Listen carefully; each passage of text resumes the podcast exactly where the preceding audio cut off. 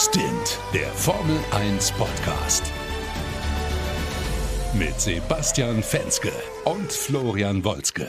Ja, moin meine Lieben und herzlich willkommen zu Stint, dem schnellsten Formel 1 Podcast Deutschlands. Wie immer sonntags direkt nach dem Rennen. Und was war das für ein Rennen? Ich weiß gar nicht, wie wir jetzt die Folgenbeschreibung nennen. Ist es denn das Reifendesaster in der Wüste, der Aussetzer des Nico Hülkenbergs. Ja, oder der Aussetzer des Lewis Hamilton. Wir haben ja, ja aber, äh, die, diverse äh, Möglichkeiten heute. Vielleicht machen wir die Aussetzer in der Wüste, weil Perez, Gasly, da waren ja auch einige dabei, die den ein oder anderen Moment hatten, wo man gedacht hat, so, ernsthaft, hast du das jetzt wirklich gemacht? Ja. Wir müssen reden. Und wenn ich von wir rede, dann grüße ich im fern, fern München meinen lieben Kollegen Florian Wolzke gerade frisch noch am Sonntags Giga-Wahlkampftag in Brutal, Bayern. Ja, ja und dazu noch ein Formel 1 Es ist ja Landtagswahl bei uns in Bayern und ich komme gerade quasi direkt aus dem Landtag vom Wahlabend äh, und äh, äh, Deswegen habe ich auch vom Rennen leider immer nur so Schnipsel mitbekommen, aber du hast es natürlich in voller Gänze ähm, dir angeschaut. Ähm, und ja, was ich natürlich nicht verpasst habe, war klar der Rennstart. Lass uns, glaube ich, da mal direkt drüber reden, bevor wir dann auch zu Reifendesaster und allem anderen kommen. Aber diese Situation zwischen George Russell und Lewis Hamilton, das war so ein Ding. Ich meine, Lewis hat ja am Funk dann erst noch wieder gemeckert, ja, aber dann am classy. Nachgang, als er sich, glaube ich, die Situation angeguckt hat, hat er ja das dann eingesehen, dass das voll und ganz seine Schuld war. Also, wo hätte in dem Moment äh, George Russell hingesollt? Also, der war zwischen er war in der Mitte, ja, zwischen dem Red Bull, zwischen Max Verstappen und Lewis Hamilton. Und Lewis hatte ja links super viel Platz, hat aber die Kurve dann halt zu eng genommen und damit eben, äh, ja, am Ende sich selbst ins Ausgeschossen und äh, George Russell halt auch einen Dreher verpasst. Saudumme Sache.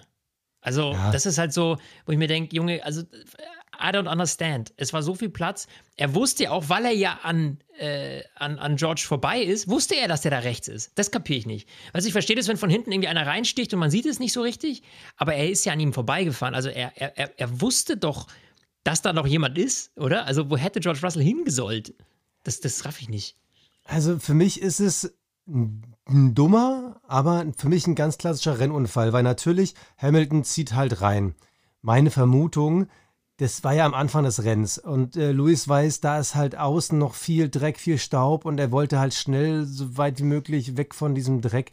Deshalb hat er wahrscheinlich gehofft, dass es das schon alles gut geht und dass im Zweifel George ein bisschen zurückzieht. Also ja, 51 Prozent Luis, aber das ist immer, ja mei, das passiert. Ja, ja klar, also, es ist ein Rennunfall, aber das ist nicht 51 Prozent, das ist 100 Prozent Luis. Ja. Weil, also ich finde, George trifft da keine Schuld. Wenn man einem die Schuld gibt, dann ist es Luis. Dass er das nicht mit Absicht gemacht hat, ist natürlich klar. Ja, also äh, der will sich ja und seinem Teamkollegen nicht absichtlich irgendwie in die Karre fahren. Aber nichtsdestotrotz ist es halt ein Fehler, der vermeidbar gewesen wäre. Ja? Aber ich so. glaube, dass Luis ein bisschen drauf gezockt hat, dass George schon zurückziehen wird, weil der hat ja die vermeintlich schwächeren Reifen und der wird mich ja schon sehen. Ja, aber der ähm, war in einer Anbremszone, der hätte ja gar nicht, also. Aber was spannend ist trotzdem die erste Reaktion. So, Luis ja, äh, funkt eben dieses ans Team, dieses, ja, vom Teamkollegen abgeschossen, yippie Und George, der entschuldigt sich ja voll lange. Ich glaube, eine Runde lang entschuldigt er sich nur beim Team und so, ah ja, so ein Mist, ey Mann, sorry, tut mir voll leid und so. Ja, er konnte und gar nichts dafür. So, also, das war wieder mal ja. verkehrte Welt. Und das ist halt wieder aber so ein typisches, oh, Luis erstmal meckern, weißt du, wo ich mir denke, äh, keine Ahnung, sag einfach mal kurz sorry und sag, muss ich mir angucken und fertig. Nein, da wird erstmal gegen den anderen geschossen. Das ja gut, aber halt, das ist, das ist sorry halt Flo, aber wenn du jetzt im Kiesbett stehst, ist deine erste Reaktion nicht, ja Leute, sorry, da muss ich mir erstmal angucken. Naja, also wie oft haben wir das, dass irgendjemand irgendwie äh, äh, raussemmelt und sich dann schon entschuldigt? Also hätte er in dem Moment eigentlich schon wissen können, dass das Murks war. Aber gut, wir wollen jetzt hier kein Lewis Hamilton-Bashing betreiben, um Gottes Willen du gib dir vollkommen recht, das ist schon Kategorie Rennunfall, äh, absolut. Ähm, aber halt, ja, vermeidbarer Rennunfall einfach, finde ich, äh, muss man sagen. Ja, vermeidbar oder nicht, die große Reifendiskussion. Also, äh, ich habe es erst im ersten Moment gar nicht verstanden. Irgendwie die Curbs, die sind dann pyramidenförmig. Ja, lass mal erstmal erklären, vielleicht hat das nicht jeder auf dem Schirm gehabt. Also es waren ja heute, äh, die Strategieabteilung war heute etwas eingeschränkt, so nennen wir es mal. Ja, Denn es gab drei Pflichtboxenstops, wenn man so will. Denn man musste nach maximal 18 Runden die Reifen wechseln, aus Sicherheitsgründen. Das hat die FIA wohl mit Pirelli zusammen so ausgetüftelt. Das Problem war, dass man eben nach dem Freitagstraining festgestellt hat, ja, Moment mal, da löst sich ja an der Karkasse an der Seite die oberste Gummischicht. Und äh, wir wissen jetzt nicht, wie lange die Reifen damit so halten. Deswegen aus Sicherheitsgründen ähm, muss das so passieren. Und Schuld daran, und jetzt kannst du gerne erklären mal die ganze Curb-Dramatik in ja, Katar. Die pyramidenförmigen Curbs, die dann den Reifen aufschlitzen. Äh, ich finde, das hat man irgendwie, also ich habe es im ersten Moment nicht ganz gerafft, aber wir haben bei Instagram ein Foto geteilt in der Story da sieht man ganz genau, was mit dem Reifen passiert. Also der Reifen ist quasi auf ein Drittel komplett aufgeschlitzt. Das sieht so aus, als wäre der so über so eine Messerwalze gefahren, ja. Und dann siehst du halt wirklich mehrere Rillen. Der Reifen sieht wirklich fertig aus. Und ähm, ich weiß gar nicht mehr, welchen ich da geteilt hatte, den von, von McLaren oder ähm, von Red Bull. Und da dachte ich mir schon so, holla die Waldfee.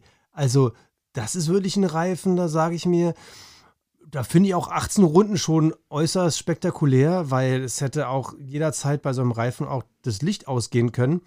Mhm. Und da Respekt. Also guck ruhig nochmal rein in die Story, wo wir nach dem Fahrer des Rennens fragen. Und das, also das sieht nicht aus wie ein Reifen.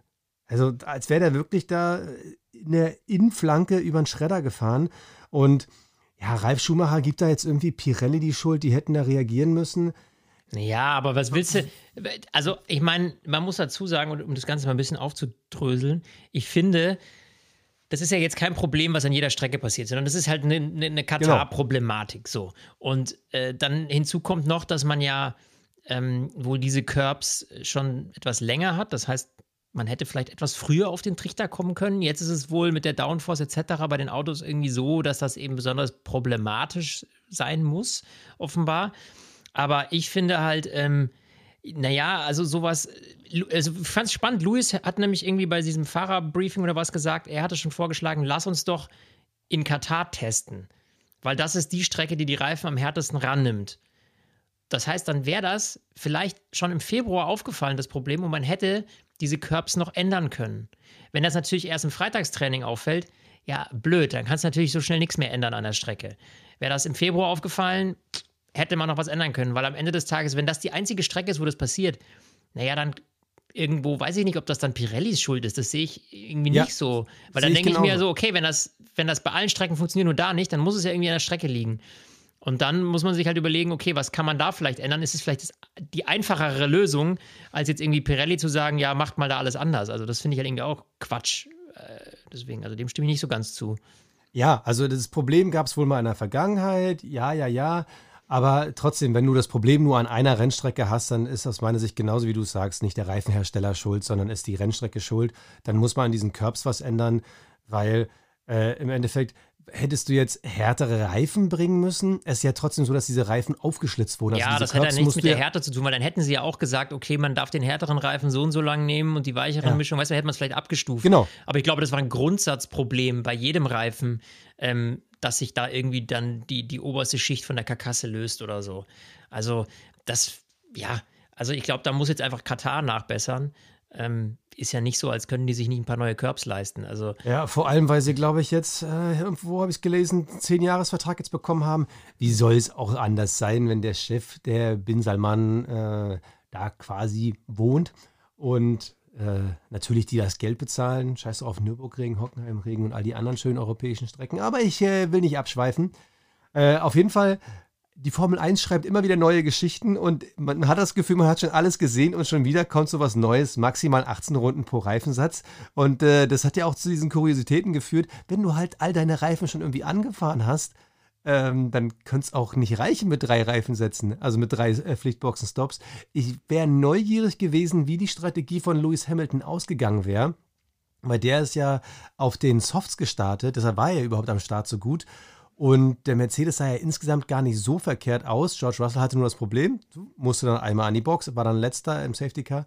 Aber das wäre spannend geworden, wo Hamilton gelandet wäre. Aber hätte, hätte Fahrradkette, wie du sagen würdest, es hat am Ende dann für null Punkte nur für Hamilton gereicht. Und das war ja eigentlich die große Chance, die große Chance des grandiosen, legendären, zukünftigen Vize-Weltmeisters Sergio Perez, endlich mal wieder ein bisschen Vorsprung aufzubauen, ja, ein bisschen Puffer zu holen. Ah, ich will jetzt aber, weißt also wir sind heute sehr negativ, fällt mir gerade auf. Nee, ja? nee, nee, nee, das ist jetzt nicht negativ. das ist jetzt, nee, Hamilton, das war, finde ich, neutral. Pirelli, das war einfach klassische Diskussion. Und Perez würde ich jetzt als unterhaltsam bezeichnen. Weil, nee, nee, ich will jetzt nicht wieder so, oh, der gehört raus da aus dem Cockpit. Nee, es ist eigentlich ganz klar, aus meiner Sicht wirklich, Red Bull tut jetzt noch bis zum Ende der Saison so, nee, nee, das ist ein guter Mann für die Zukunft, um den Vizetitel zu kriegen. Und äh, nach der letzten schwarz-weißen Flagge ist der Junge raus und wird wahrscheinlich der einzige Vize-Weltmeister der Geschichte sein, der kein Cockpit mehr hat fürs nächste Jahr. Äh, also das ziehen die noch durch, weil das heute, das war richtig geiles Anti-Bewerbungsgespräch. Also ähm, ich, ich bin nebenbei noch mal am gucken. Die vier hat da noch keine Dokumente irgendwie zusammengefasst, aber soweit ich jetzt überblicke, hat er insgesamt drei Strafen bekommen. Er hat auch nach dem Rennen noch mal eine bekommen, ist jetzt offiziell Zehnter. Damit sind übrigens beide Alfa Romeos in den Punkten das erste Mal dieses Jahr. Glückwunsch. Äh, aber hi, also spätestens in dem Moment, als Max Verstappen Sergio Perez überrundet, das war so ein Moment dieses, ach, witzig, du fährst auch in meinem Team. Ja, ja, das ist, äh, oh, das, das, das kann nur wehtun. Also da muss ich doch Helmut Marko, der muss sich doch, der rauft sich doch die Haare. Also, dass das nicht mehr lange haltbar ist, und das haben wir jetzt ja nicht zum ersten Mal gesehen und auch nicht gesagt. Der hatte zwischendurch mal so seine Glanzmomente, aber ich finde, es geht eher stetig bergab als bergauf. Ich weiß nicht, ob, ich meine, ob der Druck jetzt steigt, weil er muss ja auch merken langsam, so Moment mal, ähm, ich sitze auf einem ganz, ganz wackeligen Stuhl. Weil der weiß das. Der äh, Verstappen, der fährt alle in Grund und Boden und das im gleichen Auto wie ich. So, und ich schaff's nicht mal irgendwie regelmäßig äh, aufs Podium. Das ist halt echt ein großes Problem. So, mit einem Auto, das eigentlich massiv überlegen ist nach wie vor. Und da muss ich ehrlich sagen, also ähm, kann auch sein, dass jetzt dieser Druck eben genau das Problem ist und dadurch immer mehr kleine Fehler äh, äh, passieren. Also auch diese ganze Track-Limit-Nummer, da merkst du, er versucht irgendwie noch irgendwo ähm, so ein bisschen an die Grenze zu kommen und schießt dann halt ein bisschen drüber hinaus und ja, dann gibt es halt wieder Strafen und das ist dann so ein Teufelskreis, ne? Ja, aber wenn du einmal rüber hinaus schießt, ja, aber ja. doch nicht irgendwie drei, viermal. Also wie gesagt, ja, ja. ich habe die genaue Zusammenzählung habe ich jetzt noch nicht gefunden. Ähm, ich, meine Vermutung, Helmut Marko ist ja keiner, der hinterm Berg hält. So, der zerrt den Fahrer ja eigentlich aus dem fahrenden Auto, wenn er ihn loswerden will. Und meine Vermutung, wir werden es wahrscheinlich nie erfahren, deshalb darf ich die Vermutung äußern. Helmut Marko war schon lange bei Sergio zu Hause und hat gesagt: Hör mal zu, du Wichser, du bist nächstes Jahr raus. So, ja. So, aber wenn du hier irgendwem davon erzählst, ja, kriegst du hier nochmal ein paar äh, aufs Fressbrett. Also, fahr jetzt schön zu Ende, kannst deinen Vizetitel nehmen, kannst du dir irgendwo hinmeißeln und dann Tschüssikowski. So, mach's gut. Und jetzt Ah, kann so. äh, ungefähr vielleicht ein bisschen freundlicher, aber so gelaufen sein. Es wird dann wahrscheinlich eher so gelaufen sein wie, du, wir haben uns das lange überlegt, aber wir brauchen einen Fahrer, der konstant auf Platz 2 fährt und ähm, dem Max den Rücken frei hält. Und Digi, mit der Performance, so die wir über die letzten Wochen gesehen haben, wird das leider nichts. Tut uns wahnsinnig leid. Ciao, Kakao. Tschüss, Gemüse. Der hat doch, der hat doch von den Tests von Daniel Ricciardo einen Anruf bekommen, du, der ist schnell. Und der hat doch dann direkt eine Sekunde später Quiert angerufen und gesagt, du, Digi, bist raus. Ja, ja. So, der, der, der hat doch nicht, oh, du, hm, schwierig, ja. du weißt momentan, Wirtschaftskrise, Inflation, auf der halben Südhalbkugel ist gerade irgendwie Krieg und die AfD wird jetzt zweimal Vize bei den Landtagswahlen. Ist gerade ganz, ganz schwierige Zeit. Äh, wir müssen uns leider von dir verabschieden. Kein Helmut Marko. Also da empfehle ich immer noch ähm, als Podcast oder in der Mediathek mit Peter Hardenacke von Sky ähm, das Interview, äh, wo man einen ganz anderen Helmut Marko, wie ich finde, kennenlernt und auch genau spürt, der Mann ist knallhart Business. Und das ist auch okay. Das sieht man ja auch bei einem Toto Wolf. Ähm, das musst du vielleicht in so einem Geschäft sein, wo es halt auf das letzte Millimü ankommt. Ja. Da musst du vielleicht wirklich hart sein. Aber ah, reden wir vielleicht von dem härtesten Moment des Wochenendes. Du meinst von Hülkenberg? Oh Mann, Der, ey, das was, für ein äh, Erzähl Ding? mal, du hast es gerade noch mal irgendwie vorher mir so geil erzählt. Äh, hau mal raus, diese Nummer also, mit, dem, mit dem Warnhinweis vor dem Rennen.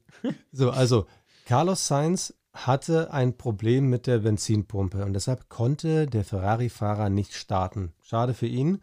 Ähm, ich glaube, da wären ein paar gute Punkte drin gewesen. Leclerc Fünfter. Dadurch blieb sein Platz frei. Und man hat vor dem Rennen sogar noch drüber gesprochen. Ja, ja, äh, äh, ist das denn jetzt gut oder schlecht für dich? Und da meinte er so, ja, eigentlich ganz gut, weil es frei, aber eigentlich auch schlecht, weil habe ich weniger Windschatten. Das ist eigentlich. Ist dem Nico, Wumpe. muss man jetzt sagen, genau. Also genau, Nico dem Nico. War, genau. So, also ihm war es voll bewusst. So. Und äh, er hat auch mit seinen Mechanikern noch eine Runde vorher gesprochen, so, ja, ja, denk dran, ne? ja, ja, alles klar, ja, ja. Und er vergisst es. Und äh, er fährt auf dem Platz. Direkt, direkt nach dem Start entschuldigt er sich dafür, dass er zu weit gerollt ist. Also er hat nicht daran gedacht, den Platz freizuhalten von Carlos Sainz und ist zu weit gerollt und bekommt dann halt eine fette 10-Sekunden-Strafe. Und ja, damit war das Rennen dann auch offiziell vorbei. Und das ist halt bitter. Also, wir sind natürlich wieder so schnell nach dem Rennen unterwegs, dass wir noch keinen offiziellen Kommentar von ihm gehört haben. Aber ich vermute mal, die Antwort wird sein: ja, geistiger Totalausfall, äh, shit happens. Ja, du musst äh, dir überlegen, Idiot. was wäre denn gewesen ohne die 10 Sekunden? Da hätte er ja auch jetzt nicht groß was gerissen.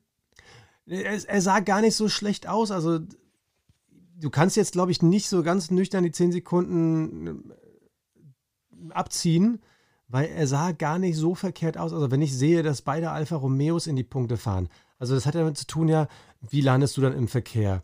Ähm, wie sitzt du dann die Zeit ab? So, dass der, der hätte die Strafe ja, glaube ich, nach dem Safety Car bekommen. Hätte er sie im Safety Car bekommen.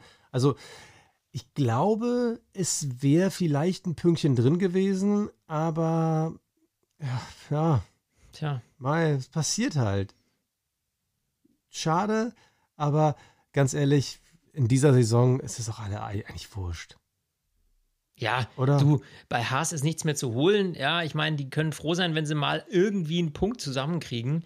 Aber das, die sind, äh, ja, da läuft einfach nichts. Ja, und äh, wenn ein Reifenfresser-Auto auf einer Strecke ist, die nochmal extra Reifen frisst mit Körbs und was nicht allem, dann gut Nacht. Ja, dann ist das natürlich klar, dass das für, für Haas äh, nichts Besonderes werden kann.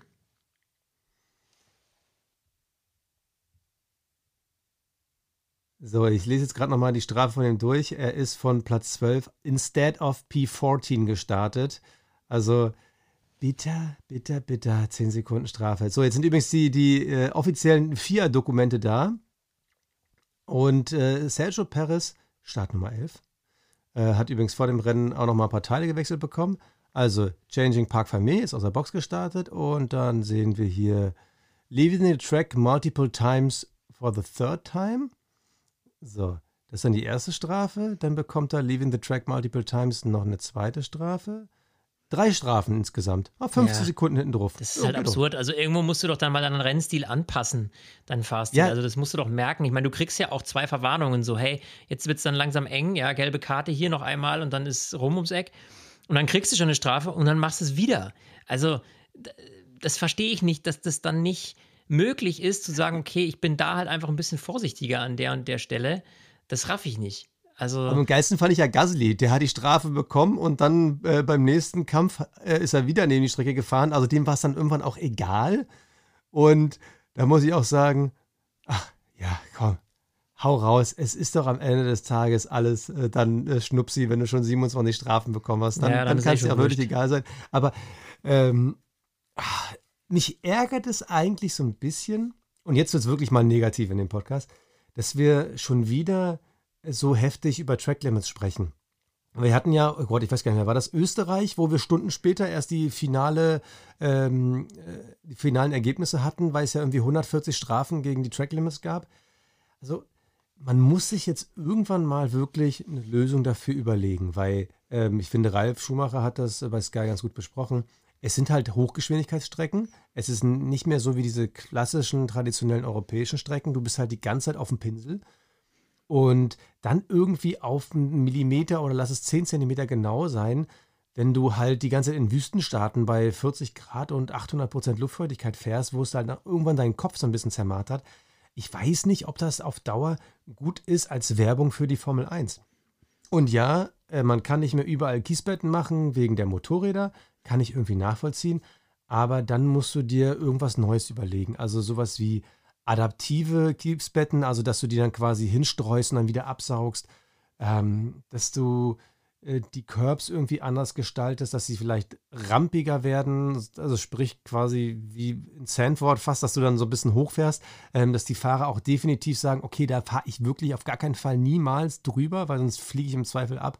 Also es muss halt Ja, jetzt was passieren, denn das- Track Limits ist nicht sexy. Nee, weil Track Limits das Problem ist, es muss, es muss, alles, was du nach dem Rennen oder dann irgendwie im Nachgang bestrafst mit irgendwie Sekunden und sowas, das ist ja kein, das ist nichts, was der Zuschauer auch so richtig greifen kann, finde ich.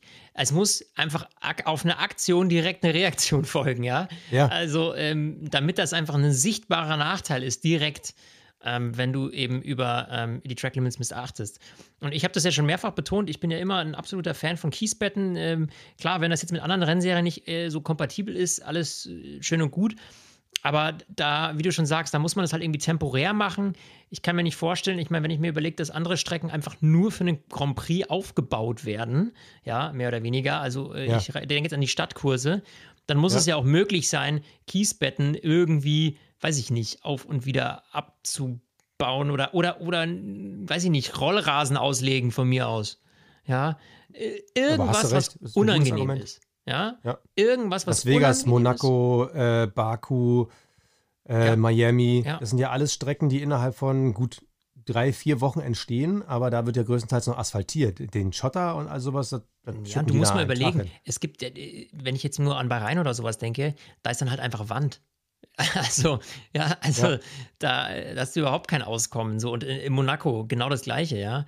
Also, da muss ich auch sagen, da muss man sich irgendwie was einfallen lassen. Und, und du hast Österreich schon angesprochen. Also, es gibt hier Grand Prix, wo ich mir dann denke, okay, muss ich jetzt wirklich, um das Podium sicher zu wissen, muss ich jetzt dann irgendwie äh, sechs Stunden warten, bis die vier irgendwo mal ausgerechnet hat, wer jetzt hier irgendwie auf welchem Platz ist.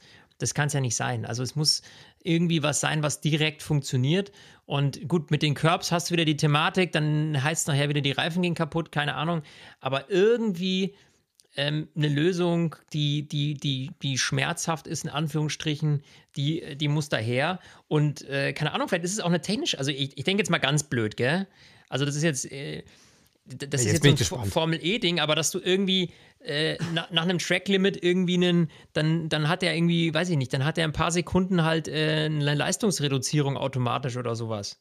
Ja. Also, keine Ahnung, dass dann irgendwie das, das, das, der, der Elektroboost kurz aussetzt oder sowas, ja. Ist ja auch ein Gedanke, ja. Ähm, dass man es so technisch löst, dass du halt irgendwie wie so eine Art Sensorik im Boden hast und dann, wenn der halt mit zwei Reifen drüber ist, dann gibt es bei dem halt plötzlich mal 100 PS weniger für fünf Sekunden. Du Von mir kannst ja machen, du könntest ja dann die Sowas. MGUK. Oh, Ja, du könntest ja Keine einfach Ahnung, das- wechsle das- mal wieder. den- den- den- Nächste den- Runde das- ja, das-. Das ist ja wurscht. Du kannst ja, du kannst ja, das ist ja eh alles elektronisch geregelt. Du kannst ja in das komplette Antriebssystem äh, dann rein und dann äh, gibt es halt plötzlich eine Leistungsreduzierung um irgendwie einen gewissen Prozentsatz für so und so viele Sekunden. Dann hätte er auch, dann hätte man auch ein, dann hätte man eine sichere Variante, ohne dass einer irgendwie in die Bande ballert, aber gleichzeitig einen direkten negativen Effekt für den Fahrer, sodass der halt merkt, äh, Mist. So, das wäre noch so ein System, wo ich sage, okay, ne, da, da, das, da würde, würden vielleicht alle mit zufrieden sein, ja. Wäre eigentlich mal eine interessante Frage. Also, wenn, wenn wie ihr das findet, wir machen mal bei Instagram eine, eine, eine Fragerunde, äh, was ihr von so einem quasi Lichtschranken-Techniksystem haltet. Äh, Fände ich mal ganz spannend. Das ist mir jetzt ehrlich gesagt relativ spontan gekommen, aber ich, je länger ich drüber nachdenke, desto besser finde ich es eigentlich. Ich finde die Idee auch nicht so schlecht. Also es könnte auch irgendwas sein, was visuelles, zum Beispiel, dass du ein DRS nicht nutzen kannst für eine gewisse Zeit. Nee, weil du, das kann dich ja auch betreffen, wenn du nicht im Windschatten bist, weißt du, dann, dann hast du ja Ja. keinen negativen Effekt. Also ich finde so eine, irgendwie, keine Ahnung, eine Leistungsreduzierung, was weiß ich, du hast plötzlich 15% weniger Leistung für die nächsten 10 Sekunden. Das ist ja meistens, Tracklimits sind ja immer beim Rausbeschleunigen aus der Kurve das große Problem. Ja, da, wenn du Leistung brauchst und wenn dir da plötzlich die Leistung gekappt wird, dann hast du halt einen massiven Nachteil. Also, äh, why not? Finde ich eigentlich eine interessante Idee. So. So. Bevor wir jetzt gleich noch zu den anderen spannenden Themen rund ums Wochenende kommen, ich sage nur, wir müssen natürlich über den Weltmeister reden. Und Absolutely. natürlich müssen wir über das McLaren-Wochenende schlechthin reden. Und wir Und? reißen noch mal ganz kurz das Thema elftes Team. Team kommt es nun Andretti oder kommt es nicht? in die ja, Formel 1? reden wir gleich drüber, aber vorher gibt's sie. Die wunderbaren, von euch heiß ersehnten Awards. Der Fahrer des Rennens. Ja, Fahrer des Rennens, Basti, muss man eigentlich sagen, Fahrer des Wochenendes für mich ist Oscar Piastri. Also ganz Ja. klar, ganz ehrlich, der reißt den, den Sprint da runter. Unglaublich gute Leistung, auch im Rennen wahnsinnig tolle Leistung gebracht. Der Junge gefällt mir immer, immer besser. Und da muss ich echt sagen, also absolut, äh, ja, Fahrer des Wochenendes müssen wir ihn eigentlich nennen. Äh, für mich Oscar Piastri. Und äh, da möchte ich gleich nochmal über mich sagen. Äh, Entschuldigung, aber erinnerst du dich an unsere Sommeranalyse? Ja. Und äh, die Predictions? Und ähm, vielleicht habe ich predicted, dass McLaren dieses Jahr ein Rennen gewinnen wird und das wird äh, Oscar Piastri sein. Ich will es nur kurz nebenbei erwähnen, weil einige Follower haben es auch schon geschrieben, hey, nicht schlecht, ja. Er hat halt Ahnung. Nein, aber äh, es war irgendwie absehbar, dass man da wirklich ein Riesentalent hat und das war ein ja. Wochenende, das kann sogar sein Breakthrough-Wochenende gewesen sein, wo halt so die letzte mentale Hürde auch fällt. Im Rennen, es fehlt noch ein kleines Mühe an Konstanz. Das hat man ja auch am Ende gesehen. Lando Norris kam wieder dichter. Aber das war schon extrem beeindruckend. Als Rookie, Respekt, Fahrer des Rennens, verdient. Der Cockpit Klaus. Cockpit Klaus, äh, ich mach's kurz und schmerzlos. Ja, ich hatte ganz kurz überlegt, Lewis Hamilton, aber äh, sorry, gegen Sergio Perez kommt der auch nicht an. Ähm, ja, Perez, tut mir leid. Das ist einfach grandios miserabel. Es gibt ja einige Kandidaten, also Gasly, Perez, Hamilton. Man kann ihn auch Nico Hülkenberg geben, ohne Probleme. Ähm, ich lasse heute die Community entscheiden und die ist bei, ich sag mal, locker 70, 80 Prozent Hamilton und danach Gasly und Perez äh, gleich auf.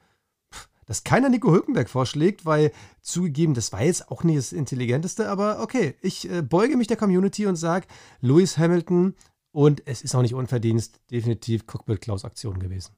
Das Kapperl des Rennens. Ja, und das Kapperl. Ja, klar, man muss es ziehen. Mai, Weltmeister. Max Verstappen ja. ist Weltmeister, das im Sprint Weltmeister geworden. Äh, da muss ich ehrlich schon wieder sagen, so, das passt mir auch schon wieder nicht so richtig, dass jetzt irgendwie ein Sprint nee. an den Weltmeister entscheidet. Sorry, aber ich will das im Rennen sehen und nicht im Sprint. Irgendwie, ah, ich, ich bin immer noch nicht so der 100% Fan vom Sprint, muss ich leider gestehen. Ähm, das ist für mich so ein, ja, ich keine Ahnung, man kann die Rennen ja schon gar nicht mehr zählen. Jetzt kommen die Sprint irgendwie noch dazu. Da, äh, es ist mir einfach ein bisschen too much ähm, des Ganzen. Aber nichtsdestotrotz ist natürlich die Leistung äh, unglaublich, was Max da holt.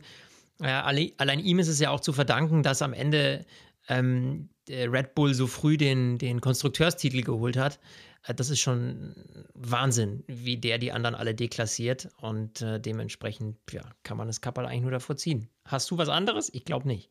Nee, nee, nee, nee. Es ist ganz klar, Max Verstappen, Christian Horner hat irgendwie vor dem Rennen äh, in einem Interview gesagt, äh, Max will nicht gewinnen, er will dominieren. Ja, ja, genau. Und das war eigentlich wieder ein Dominanzwochenende. Klar, ähm, er hat im Sprint äh, Shootout, also im Sprint Qualifying, da wurde eben eine Runde gecancelt, deshalb ist er halt hinter Piastri gelandet, hat deshalb nicht gewinnen können. Aber seien wir ganz ehrlich, ohne diesen Fehler hätte er einfach alles wieder durch die ja, Bank ja, weg wegdominiert. Und allein die Tatsache, dass er heute, alle sind am Überlegen, oh, wie mache ich es mit meinen Reifen? Max Verstappen nimmt einfach einen relativ frischen Satz und fährt den einfach bis zur 17. Runde, solange er kann. Vorsprung reicht, zack, fertig. Äh, nächste Schlappen und gibt einfach nur Gas.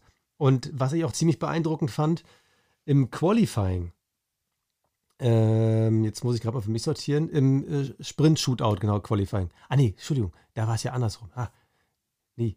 Doch, ihm, ihm wurde ja die Runde gecancelt und ihm lief aber die Zeit davon. Also hat er seine soften zwei Runden lang in einer Cool-Down-Lab gefahren und ist dann nochmal eine schnelle Runde gefahren und ist damit dann irgendwie auf äh, vier oder fünf dann für den Sprint gekommen. Und das wiederum fand ich ziemlich beeindruckend, so bevor ich jetzt zu viel Blödsinn erzähle in Sachen Zahlen. Ähm, er wurde dann Sprint Grid, genau, Sprint Grid, Sprint Shootout. So, Dritter wurde er dann, so rum. Er wurde Dritter mit soften Reifen, die schon fünf Runden alt waren.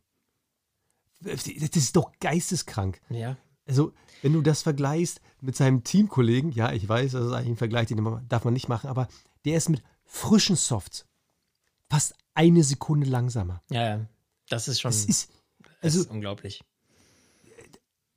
Das, das, das, ja, weißt du, es ist ja, als, nur um das mal aufzufangen, also wir, ne, weil man jetzt so negativ bei Paris war, es ist schwer, einen Vergleich zu ziehen mit Max Verstappen, weil der halt so ein Ausnahmetalent ist.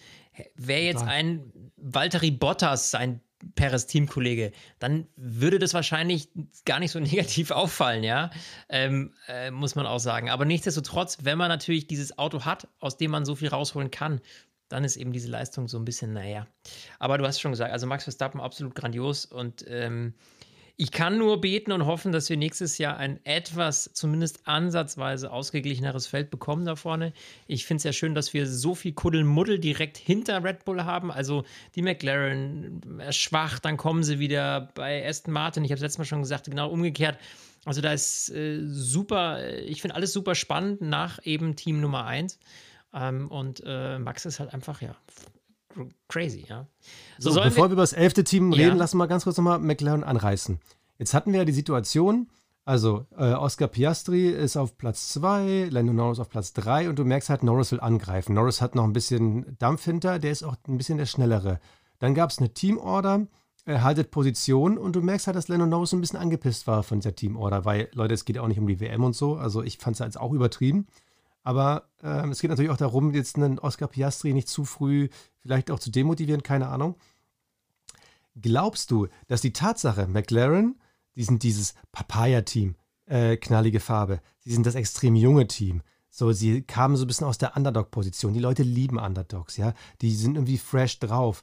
Ähm, die Leute, die Fans, da gehören wir dazu, wir feiern McLaren gerade.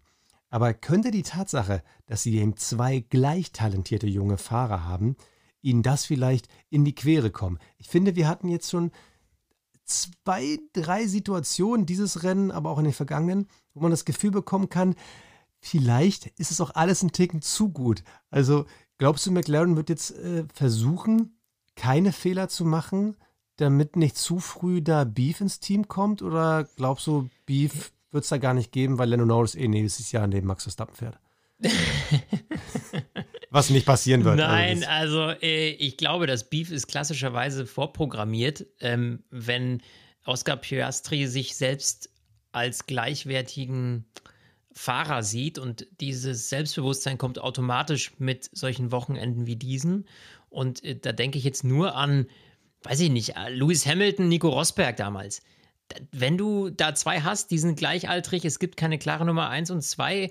Und, äh, und dann geht es auch vor allem irgendwann eben um Podiumsplätze. Hinten ist das alles wurscht. Weißt du, ob du jetzt Platz 9 oder 10 wirst, das ist am Ende auch schon wurscht. Aber ob du jetzt eben Platz 1 oder 2 wirst und äh, wenn du dann äh, irgendwie vielleicht doch äh, hier und da aufs Treppchen kommst, dann macht das schon einen Unterschied. Und dann kann ich mir schon vorstellen, dass zwischen den beiden das ein bisschen abkühlt. Den Vorteil, den die jetzt haben, ist, also zumindest bei Lando Norris kann man ja sagen, mein, der ist ein cooler Dude, ja, und das ist ein netter Kerl auch abseits der Strecke. Ähm, ich weiß nicht, wie lange die sich wie gut verstehen. Ähm, da, da muss, glaube ich, nur mal zwei, drei Mal irgendwie ein bisschen was passieren äh, dass der eine dem anderen in die Karre fährt oder sowas und dass die eng aneinander liegen, was die Punkte angeht.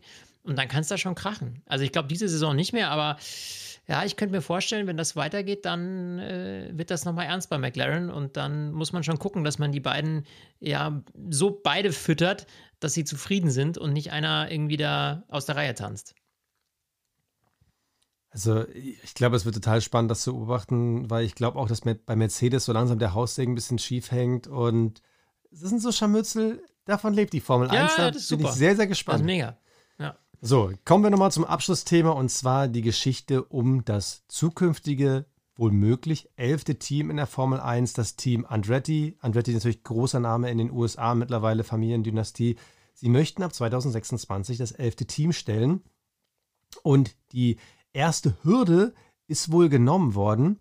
Also die FIA hat dem Team ein grünes Licht gegeben, dass man jetzt quasi in Gespräche einsteigen muss, äh, einsteigen kann. Da geht es auch um Antrittsgagen, Ausgleichszahlungen etc. Aber die Teams müssen noch zustimmen, also die zehn Teams, die schon da sind. Und da gab es ja die ganze Zeit schon die Infos, na, viele Teams werden das nicht wollen, weil die wollen halt ihr Geld nicht aufteilen. So gibt es ja diesen Verteilungsschlüssel. Und ich habe mich immer gefragt bei dieser Diskussion, aber wie seid ihr denn eigentlich so geizig? Da kann es doch nur um ein paar Millionen geben. Also wenn dann jetzt ein Haas eine Million weniger bekommt, weil sie es aufteilen müssen, wo ist denn das Problem? Und da hat James Vowles die Woche ein, äh, finde ich, sehr interessantes Interview gegeben. Ähm, ich glaube, dem Motorsport Network gegenüber. Und das fand ich ziemlich bezeichnend. Er sagt, dass obwohl die Formel 1 gerade in so einer Aufschwungphase ist, dass man das Gefühl hat, ey, langsam läuft's, dass immer noch die Hälfte aller Teams defizitär arbeiten. Das heißt also, dass äh, in dem Fall von Wowls äh, Team Williams nicht überlebensfähig wäre, sogar einen zweistelligen Millionenbetrag minus macht und nur dank Sponsoren äh, beziehungsweise an äh, Mäzen und die da reinpumpen, weil sie es halt geil genau. finden, ja. Ähm, genau. Das ist halt ein, das ist ein großes Problem, was ja gerade die hinteren Teams schon seit langem haben. Das liegt natürlich zum einen so ein bisschen an diesem ganzen Verteilungsschlüssel. Äh, man hat das ja ein bisschen eindämmen wollen, auch durch diesen Cost Cap und sowas. Nichtsdestotrotz, das ist ja ein Teufelskreis. Du musst viel ausgeben, damit du was reißt. So. Ähm, wenn du jetzt aber dann trotzdem irgendwie ein paar Jahre mal hinten landest, dann äh, ja, zieht sich die Schlinge halt immer enger zu. Du machst halt immer mehr Miese, musst aber immer mehr Geld reinstecken und das gleicht sich nicht aus. Und wenn du jetzt eben, und das ist natürlich diese Befürchtung, die James Vowles zu Recht hat, finde ich, äh, wenn da jetzt ein elftes Team kommt und da geht es nun mal um jede Million, die du da irgendwie hast, ja. Also ähm, das ist nicht so easy, äh, da irgendwie dann zu überleben hinten. Und wenn du dann eben ein elftes Team hast und das muss weiter aufgeteilt werden, der Kuchen, der wird ja nicht deswegen größer. Da sagt jetzt Andretti, naja, das stimmt ja nicht, weil wir sind ja ein bekannter Name und wir bringen ja auch Geld mit und mit allem drum und dran. Das ist schon richtig, aber gleichzeitig die Sponsoren, die sich für die Formel 1 entscheiden, die gucken natürlich auch, wer ist da gerade irgendwie wie interessant. Und da haben natürlich die Hinterbänkler ganz berechtigte Sorge, dass ihnen vielleicht ein Sponsor abspringt und sagt, naja gut, wenn Andretti jetzt hier plötzlich großer Markenname, den kennt man, die sind vielleicht interessanter als Williams für uns ähm, klatschen wir unser Logo doch lieber bei denen drauf. Also ja. Da ist natürlich klar, gerade bei den hinteren Teams die Sorge groß, dass ihnen da was weggenommen wird und dass nicht nur der Kuchen ähm, von den, von den, äh, von den, also der, der, der Gewinnanteil am Ende der Saison, den sie ausgeschüttet bekommen, sondern auch die Sorge, dass eben Sponsoren vielleicht doch zu einem anderen Team abwandern. Und ähm, das ist eben so eine Sache, klar, also pff, für die ist ja kein Vorteil, wenn es ein elftes Team gibt. Also wo ist der Vorteil? Die Formel 1 boomt, die sind in den USA, wir haben ein amerikanisches Team mit Haas. Also würden die jetzt noch so viel mehr der Formel 1 bringen, Andretti Motorsport? Äh, glaube ich nicht. Also, I don't know. Gut. Also ich glaube nicht, dass sich das ausgleicht. Und deswegen, für, also jetzt mal rein aus Teamsicht, für Williams bringt das mir persönlich als Team mehr? Ganz klar, nein. Also, also ich, ich finde es schade, aber die Argumentation, auch wie du sie gerade nochmal zusammengefasst hast, sie ist halt logisch. Und nachdem ich das ja. Interview gelesen habe, war für mich klar, okay, ganz ehrlich, es wird nie ein neues Team geben, solange nicht alle anderen Teams quasi im Reichtum leben. Genau. Und ich bin persönlich gespannt, äh, wie damit umgegangen werden wird. Weil auf der anderen Seite, du hast halt immer mehr Rennen. Wir reden mittlerweile von 23 Rennen, wo die einfach so unfassbar viel Geld einnehmen. Und ich persönlich glaube, dass die einfach die Ausschüttung hochschrauben müssen. Ob es dann reicht, weil wenn dann wirklich ein Williams äh, 10, 11 Millionen äh, Minus macht, dann kann, müsstest du wiederum ja jedem Team das gleiche geben. Kannst du dann irgendwie 150 Millionen mehr ausschütten? Das bezweifle ich wiederum, ist zu viel. Ähm, ich bin ehrlich gesagt gespannt. Und ich finde, bei einer Sache hat Vowels besonders recht, weil du es ja schon angesprochen hast, was bringt mir das Team Andretti? Wir haben schon drei Grand Prix in den USA. Wir haben schon ein amerikanisches Team. Sollen wir jetzt noch ein Ami-Team mehr? Was, und why? Also der Name Andretti strahlt mehr als der Name Haas. Aber ob das jetzt wirklich so das letzte Millimü ausmacht, ich glaube sogar eher, dass sie Gefahr laufen, Europa noch mehr zu verlieren. Für das bisschen, was sie in Amerika noch mehr gewinnen können. Also ich finde es spannend. Also das war ja die Variante mit äh, Cadillac Andretti. Das sind strahlende Namen. Ich fände es irgendwie cool. Ich würde mich freuen, wenn es ein ältes Team gibt, aber Schwierig. Also ja. auch da, wir sind gespannt, was eure Meinung ist. Schreibt gerne. Wir diskutieren äh, offen bei Instagram. Absolut. Und jetzt muss ich mal anfangen, meine Stimme zu schonen. Bin noch ein bisschen erkältet. es sei dir ah. gegönnt, es sei dir gegönnt. Ah. So, jo. dann bind mal ab. Genau, das war's von uns und wir sehen uns dann, wer hätte es gedacht, in den USA, in Austin, in Texas am 22.10. Bis dahin, ich wünsche euch was. Servus. Stint, der Formel 1 Podcast. Mit Sebastian Fenske und Florian Wolzke.